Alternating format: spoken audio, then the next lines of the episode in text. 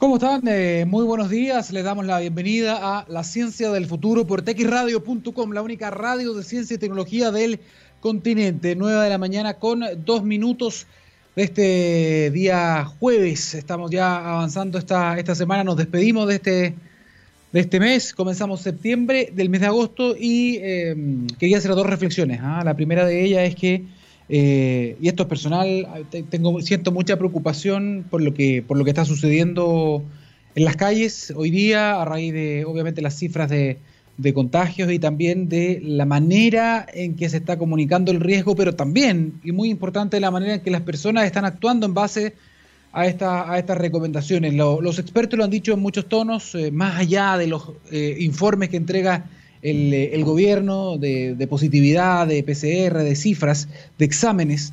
Muchos expertos, muchos científicos han, hablado respecto de que el virus todavía está fuera, todavía hay contagios muy importantes y eh, basta salir. Me imagino que a ustedes también les ha pasado, basta salir a darse una vuelta para ver que eh, el relajo, esta sensación, lo que era una sensación, lo que uno podía oler un poco en el ambiente de que había un cierto nivel de relajo, de la actitud de las personas también, esto ya se ha concretado es una realidad en muchas de las comunas, incluso las que están en fase 2, también se puede ver que hay mucha gente en la calle, hay comunas que están pasando en fase 3, yo mismo vivo acá en Ñuñoa, donde ya comenzó la, fase de preparación, se puede hacer algún tipo de eventos más pequeñitos, puede haber algo más de libertades para poder reunirse eh, y lamentablemente eso se entiende aparentemente eh, como eh, un llamado a que ya no podrías contagiarte o que el virus ya no está casi presente y eso no es así es todo lo contrario. Por, por fortuna conozco muchos médicos, eh, hombres, mujeres que están trabajando en, urgencias, que están trabajando en UCI, y ellos me han dicho, porque ellos son verdaderos parómetros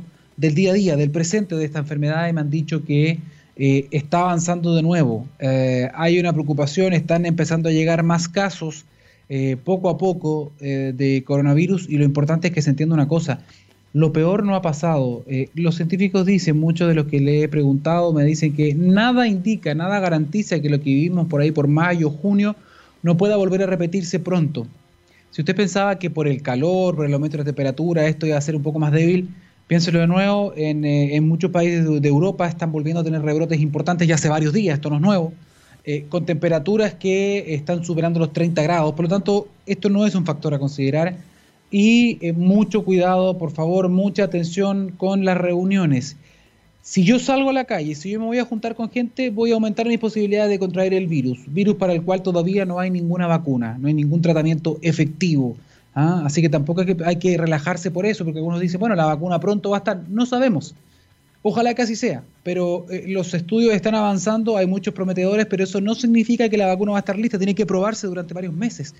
Los estudios fase 3 algunos de los cuales van a suceder en Chile, ya lo han dicho, se van a extender por 3, 6, hasta 12 meses, incluso 18 meses, por lo tanto hay que, hay que tener mucha conciencia de que esto no ha llegado todavía, están las pruebas. Y viene el 18, y ya se anunció este Fondéate en tu casa, que se entiende que el llamado no es a que las personas salgan, pero es a que se queden en las casas, pero evidentemente se dice que durante tres días de este mes van a poder juntarse entre 5 y 10 personas en eh, lugares cerrados o abiertos para poder celebrar fiestas patrias y eso, lamentablemente, y yo entiendo que hay un tema económico de por medio, pero lamentablemente es un llamado al peligro en ese sentido porque la idea era que las personas se siguieran quedando en casa lo más posible. Muchos, no, no voy a decir que es mi caso porque yo he tenido que seguir trabajando todos los días sin parar, pero muchos han hecho una dolorosa cuarentena en casa, familias completas que no se han visto, no han visto a sus papás, no han visto a sus nietos, no han visto a sus hermanos, sus tíos, eh, han tenido que posponer cosas importantes, matrimonio, cumpleaños, y lo han hecho por un tema de autocuidado, pero también por cuidar al resto, por lo tanto, eh, este llamado a veces no se entiende mucho en la medida de que las personas evidentemente por esta desesperación de querer salir quizás lo van a tomar y van a poder salir.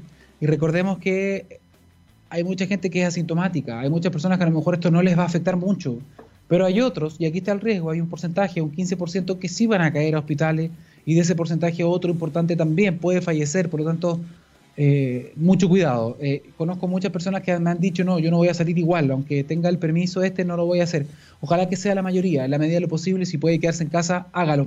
Eso es la primera reflexión y es un poco de perogrullo, pero vale la pena repetirlo, repetirlo, repetirlo eh, varias veces eh, en base a lo que está sucediendo hoy día. Y muy cortito, porque sé que estamos contra el tiempo, tenemos dos entrevistas espectaculares hoy día en la ciencia del futuro.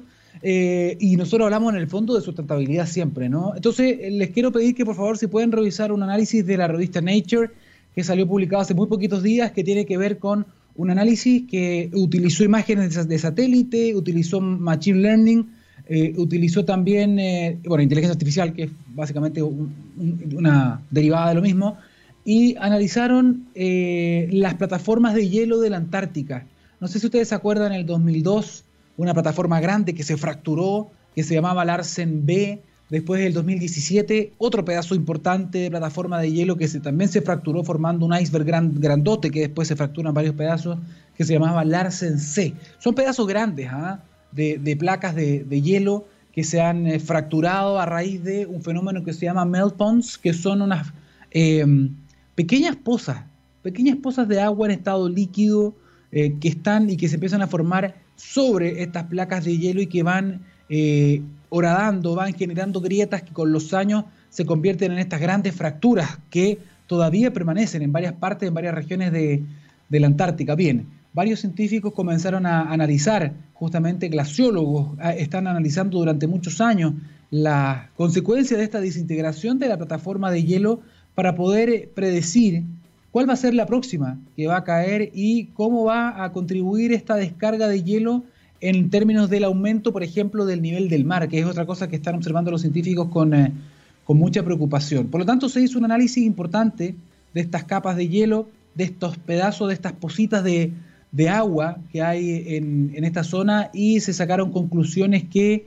eh, hay vulnerabilidad, una mayor vulnerabilidad de la que se cree y un mayor, una mayor velocidad de la fractura de las grandes plataformas de hielo que tiene la Antártica. Esto es muy, muy relevante porque de alguna forma nos va indicando que la velocidad de los cambios que podría generar el aumento de las temperaturas, el aumento promedio de las temperaturas en la atmósfera, es importante, es preocupante, hay que, hay que ponerle atención a esto. Y nuevamente, lo hemos conversado decenas de veces ya, pero eh, no hay que quitar los ojos de lo que podemos hacer las personas, las ciudades, las eh, empresas, todos juntos, los gobiernos, para poder frenar este impacto, para poder hacer algo al respecto. El cambio climático o el cambio global, ahora que es un concepto aún mayor, es el mayor desafío que nos debe convocar en las próximas décadas, desde ya y en adelante. El coronavirus lo vamos a pasar, pero eh, esta amenaza es, global, es mayor, amenaza a miles de millones de millones de personas. Así que atención con eso, es un análisis que hizo justamente la revista Nature, gran revista científica de mucho prestigio, para que la puedan revisar también porque pone nuevos datos respecto a lo que va a pasar y predecir un poco también el comportamiento de estas grandes plataformas de hielo de la Antártica. Dicho esto, vamos con, em, con la música. ¿Qué tenemos para hoy? Vamos a revisar. Tenemos eh, The Roller de The Eye. Vamos, don Gabriel Cedres, los saludamos. Esto es La Ciencia del Futuro en texradio.com. 9 de la mañana con 14 eh, minutos. Huawei trabaja incansable y permanentemente para derribar la brecha digital y satisfacer las necesidades de Chile y el mundo en materia de conexión.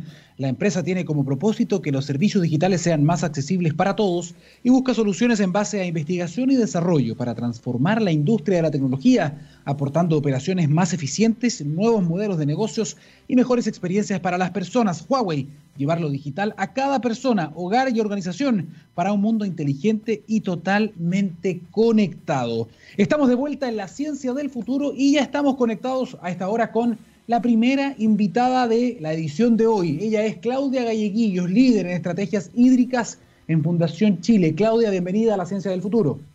Muchas gracias, Daniel, por la invitación. ¿Cómo estamos? ¿Cómo está todo? Mira, la, verdad es que siempre a todos los invitados durante este contexto de pandemia, siempre les hacemos esta pregunta al comienzo porque es importante no olvidarnos que somos personas. Eh, ¿Cómo estás tú? ¿Cómo han estado ustedes, la familia, digamos, todo con, con, esta, con esta enfermedad, con este virus? Todo bien, gracias a Dios. Eh, creo que un proceso de aprendizaje eh, ha sido cambios importantes pero lo importante es poder fluir con ese cambio, ¿cierto? Y aceptarlo, adaptarse rápidamente es un gran desafío para todos, así que, pero de salud, gracias a Dios, todos bien. Muchas gracias por la pregunta. Perfecto. Claudia, vamos a entrar directamente en, eh, materia. A mí me gustaría que tú nos puedas contar un poquitito eh, cuál, es, cuál es el tema que nos traes hoy día, que es un tema súper, súper relevante, ¿no? Que tiene que ver corrígeme tú, con, eh, con, el tema hídrico, tiene que ver con el tema de estudios que hay de, cambios de suelo, con ciertas amenazas que hay eh, y que tienen que ver, por un lado, con los cultivos o los monocultivos incluso de algunas especies de, árbol exótico eh, y también tiene que ver con la urbanización y de qué manera de estas dos formas vamos afectando eh, las reservas de agua. Explícanos un poquitito bien cómo funciona esto, porque son cosas que parecen como desconectadas pero que están relacionadas. Sí, absolutamente. Bueno, eh, la verdad es que nosotros estamos desarrollando todos estos estudios en el marco de la iniciativa Escenarios Hídricos 2030, ¿cierto? Llevamos del año 2016 trabajando en analizar el agua de una forma distinta. Eh, no, no, quisimos meternos eh, en el derecho de agua porque es algo, una discusión que viene de hace más de 30 años, es algo que ya mucha gente sabe, conoce, quisimos hacer un análisis distinto y dijimos, bueno, eh, nuestra pregunta fue, ¿por qué en otros países, si no tienen derechos de aguas privados, tienen los mismos problemas? Entonces, en base a esa pregunta, eh, comenzamos a analizar cómo realmente funcionaba el agua, eh, sin considerar o dejando como un factor más, no, no, es que no lo consideremos, sino que lo dejamos como un factor adicional, el tema de derechos de agua. Y en ese marco analizamos todo el ciclo hídrico el ciclo hídrico tiene que ver con, eh, bueno, muchos ya lo saben del colegio, ¿cierto? Las lluvias, para decirlo en forma simple, la evaporación del agua que se produce por la temperatura, factores críticos, por supuesto, que, están azotando a Chile en los últimos años y que van a continuar por el tema de cambio climático, pero también vienen los ríos, están eh, los, los sistemas que son subterráneos, el agua que se guarda en forma subterránea, y todo este ciclo depende del territorio, ¿ya?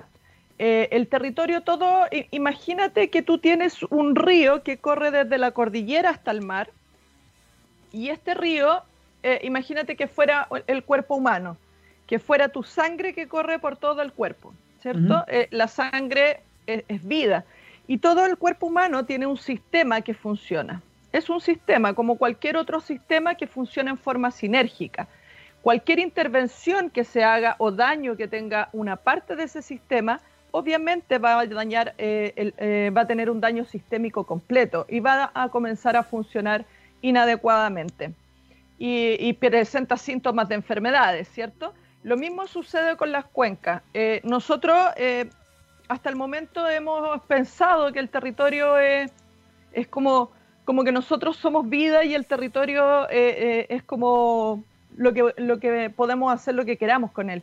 Pero en realidad, si uno se da cuenta, el territorio está vivo. El territorio tiene vida y mientras haya agua, va a existir vida. Entonces, toda intervención que nosotros hagamos en ese territorio va a tener un efecto. Y en este estudio que nosotros hicimos con Patricio Pliskov, doctor de la, de la Universidad Católica, ¿cierto? Eh, analizamos cuál era el efecto que tenía eh, todas las intervenciones en los ecosistemas terrestres y cómo afectaba a este ciclo hídrico.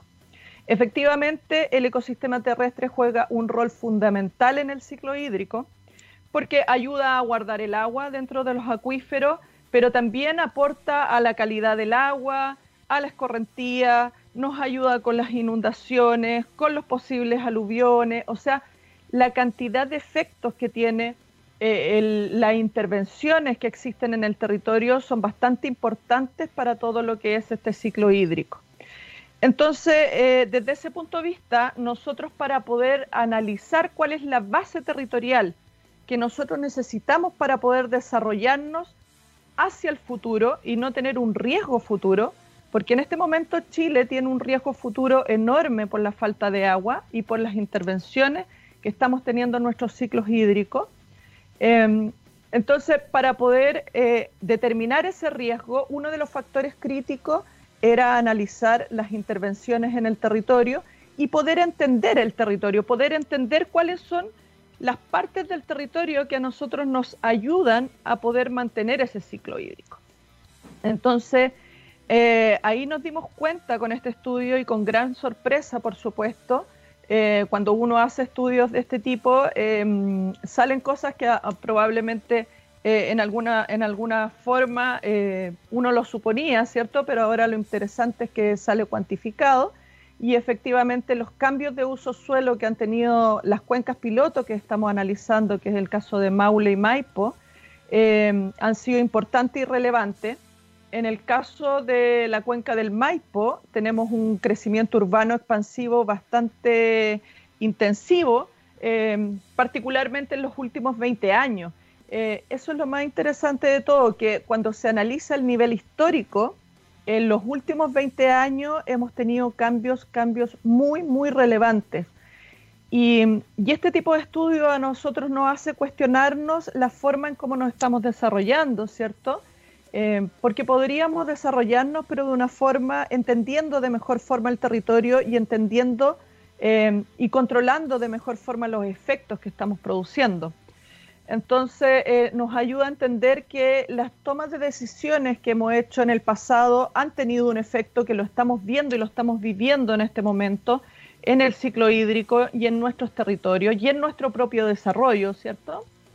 Pero también es un aprendizaje y es una gran oportunidad de poder empezar a pensar hoy en que, cuáles son las mejores decisiones que debemos tomar porque ya sabemos los efectos que vamos a tener a futuro. Entonces, eso es relevante. Lo interesante de lo que me estás diciendo, bueno, es, es, harta información y muy interesante toda. Me encanta que hayas venido porque nos ayuda de repente a revalorizar ciertos servicios ecosistémicos que a lo mejor no estamos muy conscientes todo el tiempo. Lo que tú dijiste es muy cierto. Creemos que nosotros somos los únicos con vida y el resto está como todo inerte, pero no es así. Todo forma parte del organismo.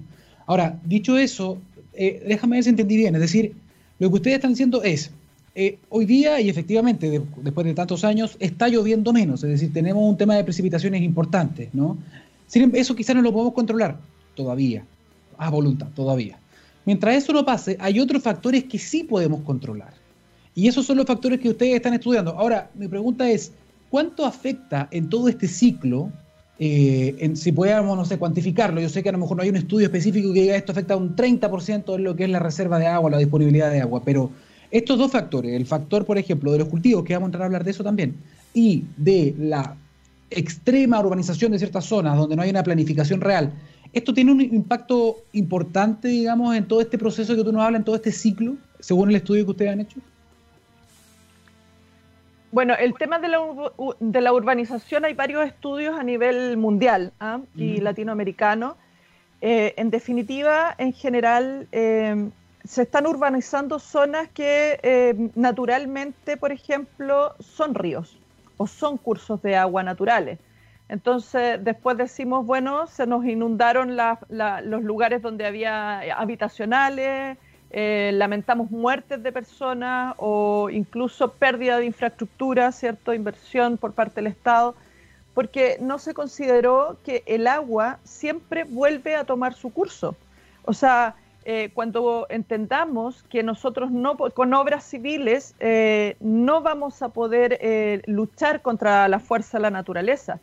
O cuando uno entienda eso, vamos a poder entender que debemos conocerla para poder saber cómo intervenirla de la mejor forma, ¿cierto?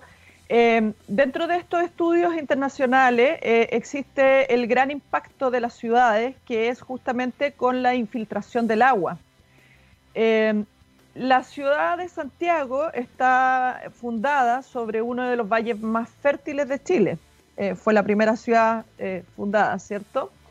Son las tierras más fértiles, por supuesto, y también tiene, debiera tener una, una, infiltración o una capacidad de infiltración bastante interesante que no tengo claro si ha sido estudiada hasta el momento.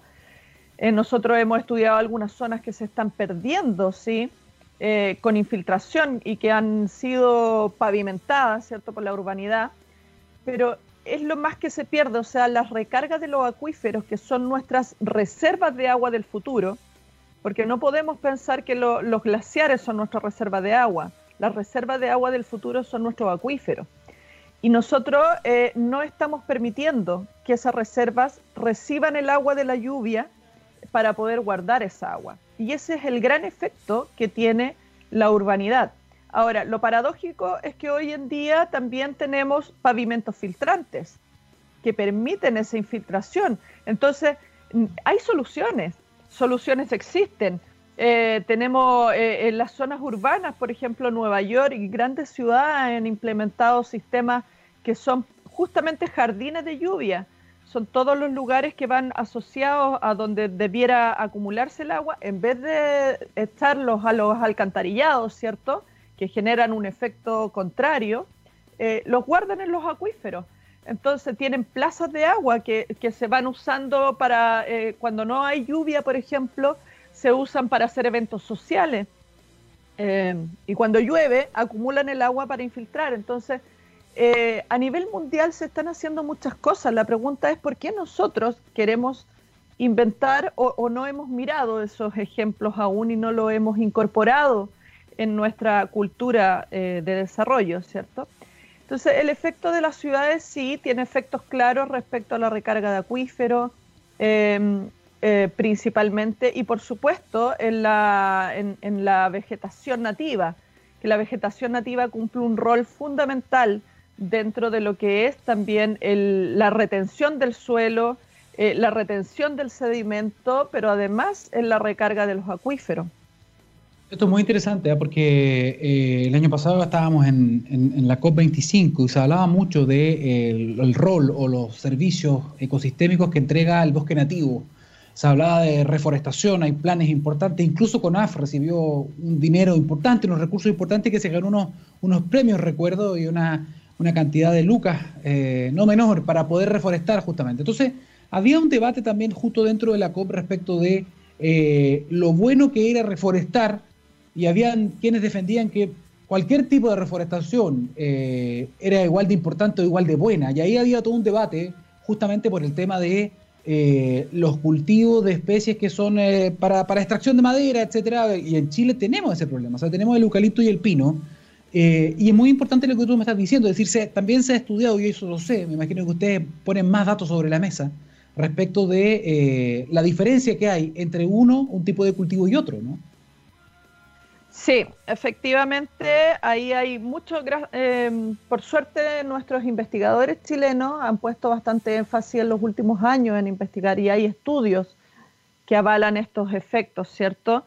Em, efectivamente, hay una, puede ser, hay, hay ciertos estudios que dicen que, que, puede ser que el bosque nativo en condiciones normales, junto con un bosque em, exógeno, ¿cierto? Eh, pueda consumir o, requieren, ambos requieren agua. El problema está en cuando las condiciones climáticas cambian. Cuando las condiciones climáticas cambian y cuando hay menos lluvia y comienza a haber más temperatura, lo que sucede es que nuestro bosque nativo tiene un sistema de resiliencia mayor. Eso significa que cierra sus esporas y deja de evapotranspirar, o sea, deja de emitir o, consumir agua, ¿cierto? A lo contrario de lo que sucede con una especie exógena que está en un ambiente distinto al original y tiende a una sobrevivencia mayor, por lo tanto tiende a aumentar su consumo de agua.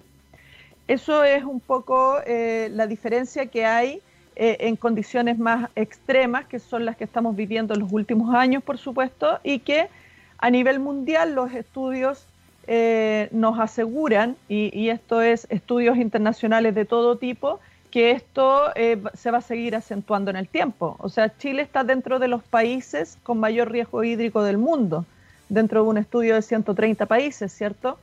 Y mm. dentro de esos 130 países, Chile está entre los cuatro países del mundo donde este cambio de temperaturas y precipitaciones va a ser más rápido. Entonces va, el problema lo vamos a tener en más corto tiempo y tenemos eso traducido eh, en forma simple, tenemos menos tiempo para actuar. Eh, quería preguntarte, aprovechando que nos pasan los minutos volando con estos temas, a mí me encantan. Eh, usted, el estudio que hacen como Fundación Chile, me gustaría saber también, además del diagnóstico que nos han entregado, también proponen algunas soluciones, proponen algunos cambios. ¿Nos puedes contar, un poquitito de eso? Porque es bien, interesante eso. Hay, muchos estudios que se quedan siempre en el diagnóstico y eso es importante como evidencia. Pero ustedes también sugieren algunos cambios. ¿Qué se puede hacer para no tener esta sensación de impotencia? Ah, no, ya no hay nada que hacer. ¿Qué pasa a veces? No, nosotros creemos que todavía tenemos la oportunidad, pero necesitamos actuar con rapidez. Y es por eso que escenarios hídricos se basa en una construcción colectiva. Esto quiere decir que nosotros no estamos trabajando en un escritorio, estamos trabajando y recopilando la experiencia, el conocimiento científico, tenemos muchos socios que nos están ayudando. Entonces, eh, estamos trabajando con los diferentes sectores productivos, con la academia, con eh, la sociedad civil eh, y, por supuesto, con el Estado para poder avanzar en plantear estas soluciones. Nosotros lo que estamos haciendo en la cuenca del Maipo y de Maule es poder definir el conjunto de soluciones que se, se necesitan para abordar la brecha hídrica, pero también el riesgo hídrico. El riesgo hídrico está asociado a temas de contaminación de agua, a temas de exceso de agua, cuando hay aluviones, cuando hay inundaciones, y el desafío es cómo aprovechamos esos excesos de agua para poder guardarlos y poder sostenernos en los periodos que vamos a tener de sequía. Y entonces, eh, sí, estamos trabajando en las soluciones y queremos seguir avanzando hasta la implementación de ellas, porque estamos convencidos que esto es un nuevo desarrollo y una nueva forma de mirar nuestros territorios y, nuestro, y también nuestro propio desarrollo, ¿cierto? Em, necesitamos esos cambios, necesitamos gente que apoye en esos cambios y que nos ayude a avanzar en estas soluciones. Nosotros tenemos ya un portafolio que está publicado de 212 soluciones que son factibles de realizar en Chile.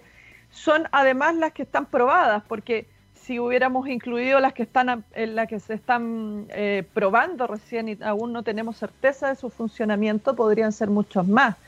Pero aquí hay un mundo de innovación que se abre, mm, e, es un mundo que tenemos por delante de investigación, de innovación, donde podemos hacer muchas cosas, eh, pero si seguimos haciendo más de lo mismo, la verdad es que no podemos esperar cambios. Tenemos que hacer las cosas de forma distinta. No, claro, no se puede seguir en lo mismo porque así es como llegamos a lo que estamos hoy día, ¿no? Eh, muy interesante lo que nos has contado. Bueno que tengan estas, estas propuestas, son bastantes propuestas. Que bien que Fundación Chile esté pensando un poquito el Chile del futuro y esté pensando en soluciones hoy día. Lo importante, y, es bueno lo que dice respecto de que esto va a significar, y a muchos no lo entienden todavía quizás, pero esto va a significar un círculo virtuoso porque esto va a generar valor, va a generar nueva investigación, nueva transferencia tecnológica se puede hacer algo al respecto y no tiene por qué también ser un parón en la economía. Es decir, tú ya me lo decías, hay soluciones. Tú puedes seguir, por ejemplo, urbanizando, pero de otra manera. El tema de los cultivos hay que verlo también. Quizás ahí también hay que llegar a ciertos consensos nuevos también, pero lo importante es que está la evidencia y además están las propuestas. Claudia Galleguillos, te quiero felicitar, te quiero agradecer también tu presencia acá en la Ciencia del Futuro. Las puertas están abiertas en TX Radio, líder de estrategias hídricas en Fundación eh, Chile quiero que retomemos el contacto después porque me interesa un poquito poder hacer más cosas en otras plataformas también respecto de, todos estos planes. ¿ah?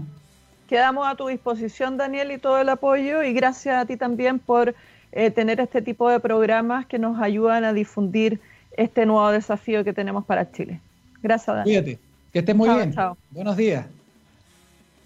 Bien, estábamos hablando del agua ¿ah? y le hago una pregunta. ¿Tu consumo de agua potable ha variado? Repórtalo en línea, tú mismo, sí, en www.aguasandinas.cl y asegura una facturación precisa, aún si no es posible visitarte en la cuarentena. Una solución para ti de Aguas Andinas. Aguas Andinas, innovando contigo y con Santiago. Vamos a la música nuevamente, pero eso es solamente una ida y vuelta, porque ya estamos con la segunda entrevista que tiene que ver con biotecnología, tiene que ver con un concepto que quizá usted lo ha escuchado, transgenia, alimentos transgénicos.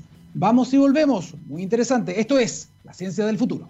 9 de la mañana con 38 minutos. Cuando miramos al futuro, vemos una compañía con propósito claro. En Anglo American se han propuesto reimaginar la minería para mejorar la vida de las personas. ¿Cómo lo hacen? Poniendo la innovación en el centro de todo. De esta forma, seguirán impulsando y estando a la vanguardia de la industria minera, adaptándose, buscando mejores formas de extraer y procesar minerales usando menos agua y menos energía. El futuro está cada vez más cerca. Anglo American, personas que marcan la diferencia en minería. Estamos de vuelta en la ciencia del futuro. Le habíamos adelantado algo antes de, antes de la música, antes de la canción que nos programó Don Gabriel Cedres, y tenía que ver con un tema que es el mejoramiento genético, la biotecnología vegetal, algo que puede ser muy relevante y clave, es una discusión muy necesaria, sobre todo considerando que está cambiando el clima, ¿no? El cambio climático impone desafíos en muchas partes del mundo, en mucho estrés eh, para las plantas, para los vegetales, alimentación que nosotros consumimos todos los días, que es clave en todo el mundo.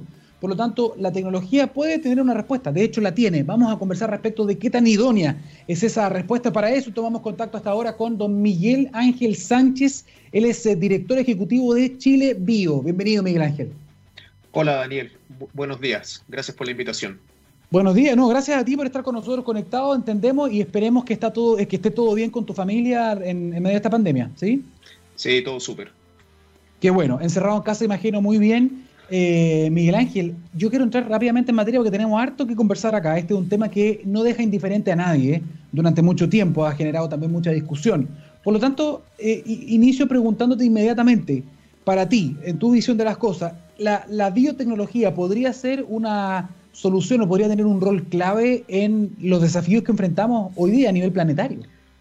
Sí, como tú dices, la biotecnología puede tener un rol clave en resolver problemas que hoy día tenemos que afrontar, sobre todo en lo que tiene que ver con la producción de alimentos. Eh, pero quiero ser enfático diciendo que la biotecnología es una herramienta más dentro de muchas otras herramientas para enfrentar esos desafíos. O sea, no es la única solución disponible. Pero hoy día, cuando tenemos un problema, tenemos que echar mano a todas estas herramientas para poder salir victoriosos de esto. Y cuando yo te digo los desafíos que tenemos en la producción de alimentos. Eh, ¿Cuáles son estos? Bueno, primero que todo, eh, tenemos que pensar que hoy día somos muchos más personas de las que éramos hace 50 años. Y de aquí al 2050 eh, esperamos ser 10 mil millones de habitantes en el planeta. Hoy día somos 8 mil aproximadamente. tenemos que producir entonces una cantidad muy superior de alimentos a las que producimos hoy. Imagínate, y solo te lo pongo en términos simples, la cantidad de alimentos que tenemos que producir en los próximos 30 años es superior a lo que hemos, a lo que hemos producido en los últimos 20 años. ¿Sí? Porque tenemos que alimentar a una población que crece, crece y crece. Pero ese no es solo el, principal problema, porque sabiendo que tenemos que producir más, la pregunta es ¿dónde? vamos a ir a producir más, porque hoy día tenemos una superficie eh, agrícola que está claramente limitada. ¿sí? Yo me imagino que nadie, que ni tú, ni yo, ni nadie, eh, está dispuesto a ir a deforestar selvas como el Amazonas para usarlas para la agricultura. Entonces la pregunta es, esta producción adicional que tenemos que hacer, ¿dónde la vamos a hacer? Quizás una alternativa es aumentar los rendimientos de producción en los suelos que hoy día están disponibles para la agricultura. Ok, pero vienen los problemas. Tú sabes que el 30% de lo que se intenta producir en el campo se pierde. Es decir, es contradictorio con lo que estamos diciendo, porque queremos producir más para una población creciente, aumentando los rendimientos de producción, pero el 30% de lo que intentamos producir, las lechugas, las cebollas, los tomates, lo que tú quieras, se pierde. ¿Y por qué se pierde? Se pierde por, por los insectos plagas, por enfermedades, por malezas, por los desafíos climáticos etcétera. Entonces, otro problema que tenemos que enfrentar es ese. Y después lo podemos complicar aún más, porque lo que logra salir del campo y que llega a tu casa, eh, porque lo compraste en la feria, en el supermercado, etcétera, eh, se ha estimado que el 40% de eso, de esos vegetales que llegan a nuestra casa, los botamos a la basura. Es decir, estamos haciendo un uso ineficiente de los recursos, de la energía, etcétera, eh, y lo estamos botando a, como desecho.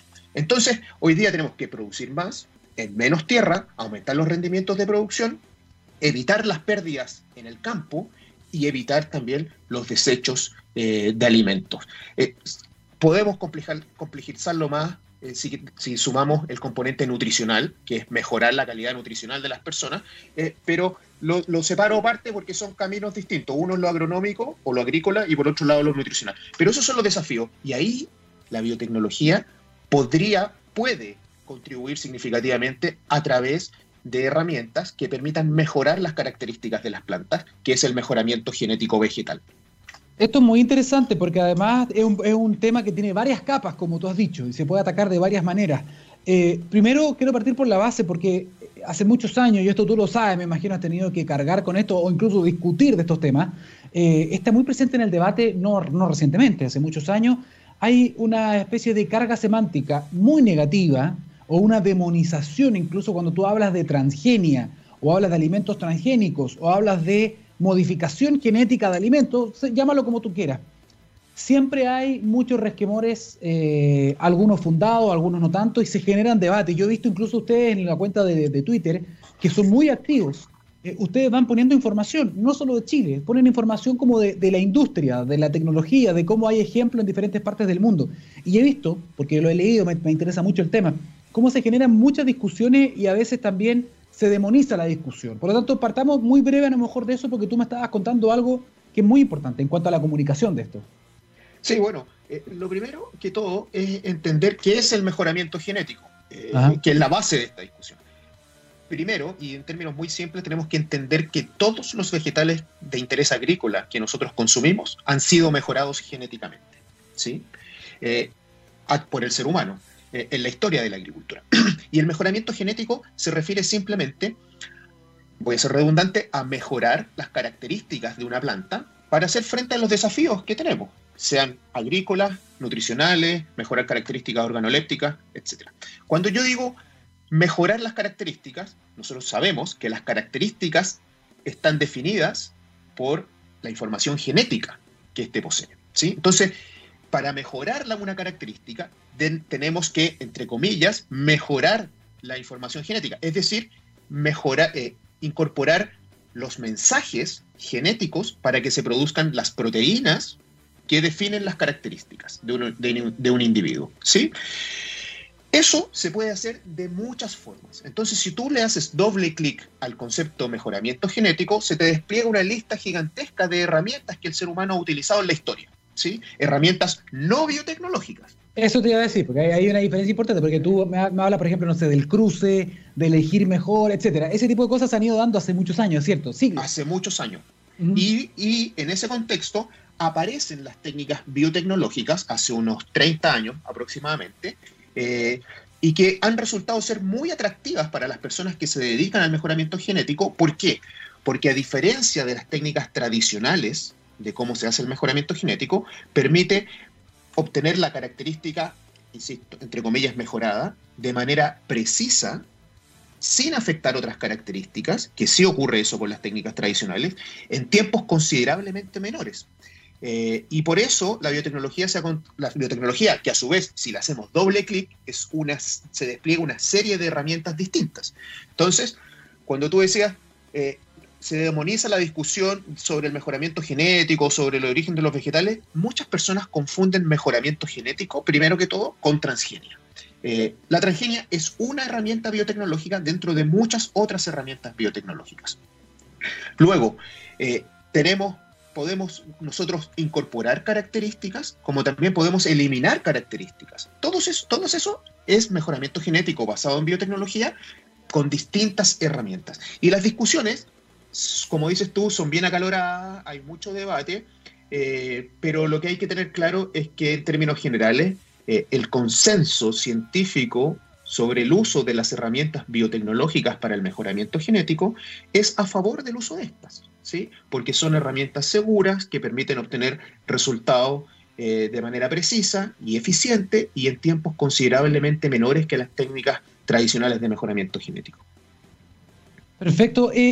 Ah, me gustaría que nosotros podamos entender un poco más y a lo mejor aquí tú nos puedes dar algunas pistas respecto de esto, porque cuando hablamos, por ejemplo, de eh, la transgenia, ¿no? de alimentos transgénicos, Estamos hablando necesariamente de, por ejemplo, y lamento quizás ser tan básico en mi forma de expresarlo, la parte más técnica, pero de sacar, por ejemplo, un gen específico que expresa cierta capacidad, etcétera, de este, de este, alimento y dárselo a otro, puede ser de, alimentos distintos. Estoy pensando, por ejemplo, no sé, en un tema que nos está golpeando duro hace tiempo, que es la sequía. O sea, hay, cierto, hay ciertas especies de plantas, eh, eh, me imagino que esto siempre en el mundo vegetal, ¿no? O sea, tú no sacas de de, otro tipo de animal, digamos, para, para tirárselo al mundo vegetal. Me imagino que está todo dentro del mundo vegetal. Respóndeme al tiro, pero sacas una característica y se la pones a otra para que soporte mejor la, escasez hídrica, no sé. Efectivamente. Cuando tú hablas de transgenia, en la transgenia lo que se busca es agregar un gen, un pedacito de ADN que posee la información para que se produzca una proteína y esa proteína mejore una característica y el origen de ese gen puede ser de cualquier organismo presente en la naturaleza. Ya. ¿sí? Es decir, lo podemos sacar de una bacteria, de un hongo, de un animal, etcétera, y tú lo transfieres al organismo eh, de interés, en este caso, una planta. Ahora bien, eh, transgénicos son son parte de nuestra vida cotidiana. O sea, está, si tú vayas a tu cocina, prácticamente la mayor parte de los productos de ahí eh, poseen ingredientes derivados de organismos transgénicos. Eh, por ejemplo, los saborizantes, las vitaminas, eh, colorantes, etcétera, se producen en bacterias transgénicas, ¿sí? que poseen los genes que provienen de otros organismos para producir esos compuestos. En la salud, la insulina que se utiliza para el tratamiento de la diabetes es de origen transgénico. Es el gen humano puesto en una bacteria para que esta bacteria lo produzca en grandes cantidades. Eh, los detergentes lavan en agua fría gracias a que tienen componentes de origen transgénico. Eh, y así tú encuentras que el algodón con el cual tú te vistes también es de origen transgénico. Eh, es decir, los transgénicos son parte de nuestra vida cotidiana. y el transgénico, como, como tú bien planteabas, es cuando se incorpora un gen de otra especie, de otro organismo distinto, en, el contenido propio. Eh, y eso te permite mejorar una característica. Pero tú también podrías querer eh, eliminar un gen de, una planta, por ejemplo. Eh, ¿Y para qué? Porque, bueno, hay muchos genes que producen proteínas que atraen enfermedades, que atraen insectos, por ejemplo, que atraen bacterias, que atraen hongos. Cuando tú dejas de producir esa proteína, el, agente que causa la enfermedad no es atraído y por ende no se genera la enfermedad. ¿sí? Eh, y hay muchos ejemplos también que apuntan a eso, para resistir a enfermedades virales eh, y también para eh, enfermedades de otro tipo, como pueden ser causadas por hongos o bacterias. Entonces, finalmente, uno tiene un abanico de posibilidades para mejorarse. Aquí el concepto que hay detrás es que lo que se busca es mejorar. ¿sí? Una característica. Lo que pasa es que voy a, voy, a, caer un poco a lo mejor en lo burdo o el, ni siquiera algo que es real. Esto es completamente irreal, pero son parte de los argumentos que a veces se esgrimen en estas cuestiones. Por ejemplo, yo me imagino, eh, es posible, por ejemplo, porque tú me vas a dar ejemplos, probablemente tienes muchos ejemplos de casos en Chile o afuera de algunas modificaciones muy positivas, por ejemplo, que han demostrado tener propiedades efectivas para evitar ciertos temas de contexto. Ok, pero, no sé, yo podría sacar un gen de un alacrán, para poner un, insecto que nos da mucha lata en general, como que genera cosas negativas, y ponérselo un tomate, o sea, ese, ese tipo de cosas se, se hacen realmente o, no, no, no, pasa. Y te pongo ese ejemplo que es como de pesadilla, pero es lo que muchas veces se utiliza para decir, viste, están cruzando cuestiones y estamos jugando a ser Dios y, y esto tiene un impacto en la salud. O sea, cuéntame un poquito más o menos qué es lo que se hace. Bueno, el ejemplo que tú pusiste de la alacrán al tomate se podría hacer, pero no existe, ¿sí? Eh, pero se podría hacer. Ahora, eh, cuando si tú vayas a sacar un gen de un alacrán, por ejemplo, en este caso hipotético que tú planteaste, bien burdo, y tú tendrías que ver, y tú tendrías que ver qué gen tiene el alacrán que me va a ser útil para mejorar una característica. Me imagino que tú no vayas a sacar los genes relacionados al veneno del alacrán, porque si así eso, ahí estaría, eh, generando un problema. Eh, entonces, claro, uno lo asocia como que todos los genes del alacrán están relacionados a algo tóxico o al veneno, pero lo que se busca es un gen que va a producir una proteína específica que nos va a permitir resolver un problema. Eh, no tienes que olvidar que para que un organismo genéticamente modificado, que es como se le conoce en la nomenclatura internacional, los países tienen regulaciones sobre estos organismos y no regulan transgénicos, regulan organismos genéticamente modificados. Ese es el concepto que hay detrás. Transgénico viene a ser la palabra eh, popular que se utiliza, pero la palabra técnica es organismo genéticamente modificado. Para que un organismo de estos pueda comercializarse, es decir, que los agricultores lo puedan sembrar y que nosotros, los consumidores, lo, lo comer, primero debe pasar por una etapa que se conoce como etapa de evaluación de riesgos. Y en esa etapa de evaluación de riesgos, lo que se hace es descartar posibles efectos que pudiera tener contra eh, eh, para el medio ambiente o para la salud de los consumidores, que sean humanos o animales. Una vez que un organismo genéticamente modificado es capaz de demostrar su seguridad, concluyendo que los riesgos que éste pueda poseer son los mismos que una planta obtenida con otras herramientas no biotecnológicas, se autoriza ese producto. ¿Y eso qué quiere decir? que todos los organismos genéticamente modificados que hoy día se comercializan en el mundo han pasado exitosamente por estas etapas de evaluación de riesgos, descartando problemas para el medio ambiente o para la salud. Y nunca, y aquí hay que ser enfático, nunca un organismo genéticamente modificado ha generado un problema, ni al medio ambiente ni a la salud. ¿Dónde viene la confusión? La confusión viene porque hay muchos productos que están en etapa de investigación o de desarrollo, y que por ejemplo Daniel Silva en su laboratorio hizo una investigación y efectivamente puso el gen del veneno del alacrán, se lo puso un tomate. Si tú eso le hacías una evaluación, obviamente lo que es esperable es que te dé un resultado negativo para la salud porque va a estar produciendo un veneno. Ese, entonces, tú haces un estudio y dices, efectivamente, eh, demostré que al poner el gen X del alacrán, el tomate eh, genera un problema. Eh, y muchas personas piensan que ese tomate lo estábamos comiendo, pero no, era un tomate que estaba en investigación y desarrollo. En este caso hipotético que tú planteaste, recordemos que no existe esto del tomate con genes de alacrán. Pero entonces, mucha de la confusión viene de que se extrapola información de algunos estudios que están en etapa de investigación, de productos que están en etapa de investigación, se extrapola a todos los productos transgénicos eh, o genéticamente modificados. Y aquí también viene una aclaración que es, muy importante hacer.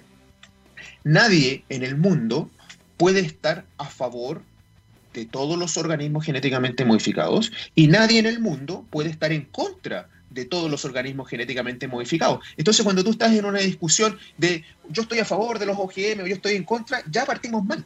Eh, la pregunta tiene que ser, de cuál producto tú estás en contra y de cuál producto tú estás a favor, porque son cosas distintas.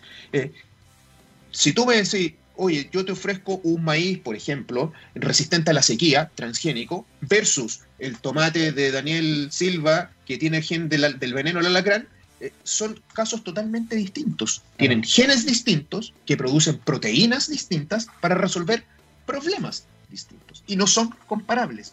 y ahí es donde se genera toda esta nebulosa, esta confusión, eh, donde los que están en contra están en contra del concepto OGM o transgénico, y los que están a favor, muchas veces para tratar de defenderse, dicen, estoy a favor de los OGM, pero esta cuestión no es blanco y negro, es de qué productos estamos hablando. Y cada país que utiliza esta tecnología va aprobando y autorizando productos de acuerdo a su realidad agrícola y a los problemas que tienen. Porque recuerda que la agricultura eh, no es la misma la que se hace en la zona central de Chile, que la que se hace en el norte, que la que se hace en Brasil, que la que se hace en Estados Unidos, porque hay insectos distintos, malezas distintas, enfermedades distintas, y hay que ser, enfrentar eso de manera distinta.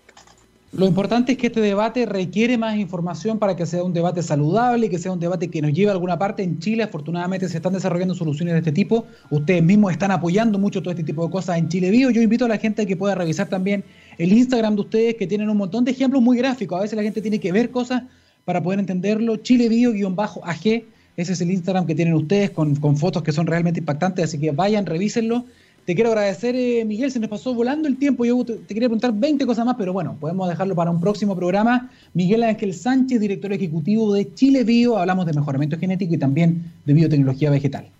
Sí, muchas gracias Daniel por la conversación, por la grata conversación eh, y dejar invitado a todos tus seguidores a que visiten nuestro sitio web, primero que todo, si es que están interesados en profundizar en estos temas, chilebio.cl, que participen activamente en nuestras redes sociales, tanto en Instagram, el que dices tú, eh, Twitter, Facebook y también nuestro canal YouTube, donde hay muchos videos y recursos para informarse, para que la próxima vez que la gente quiera tener una discusión, opine en base a hechos y no a lo que escuchó por ahí sin tener claridad si es cierto o no. La próxima vez entonces nos juntamos, hablamos de estas cosas y hablemos también de CRISPR. ¿Cómo ha ayudado también a modificar más cosas, digamos, con, mayor detalle, precisión, etcétera? También se abre toda una opción. Exacto. Y, y si me dais dos segundos, simplemente decir que con CRISPR no se obtienen organismos genéticamente modificados, sino productos editados, que son categorías distintas. ¿sí? Entonces, no hay transgénicos ni OGMs con CRISPR.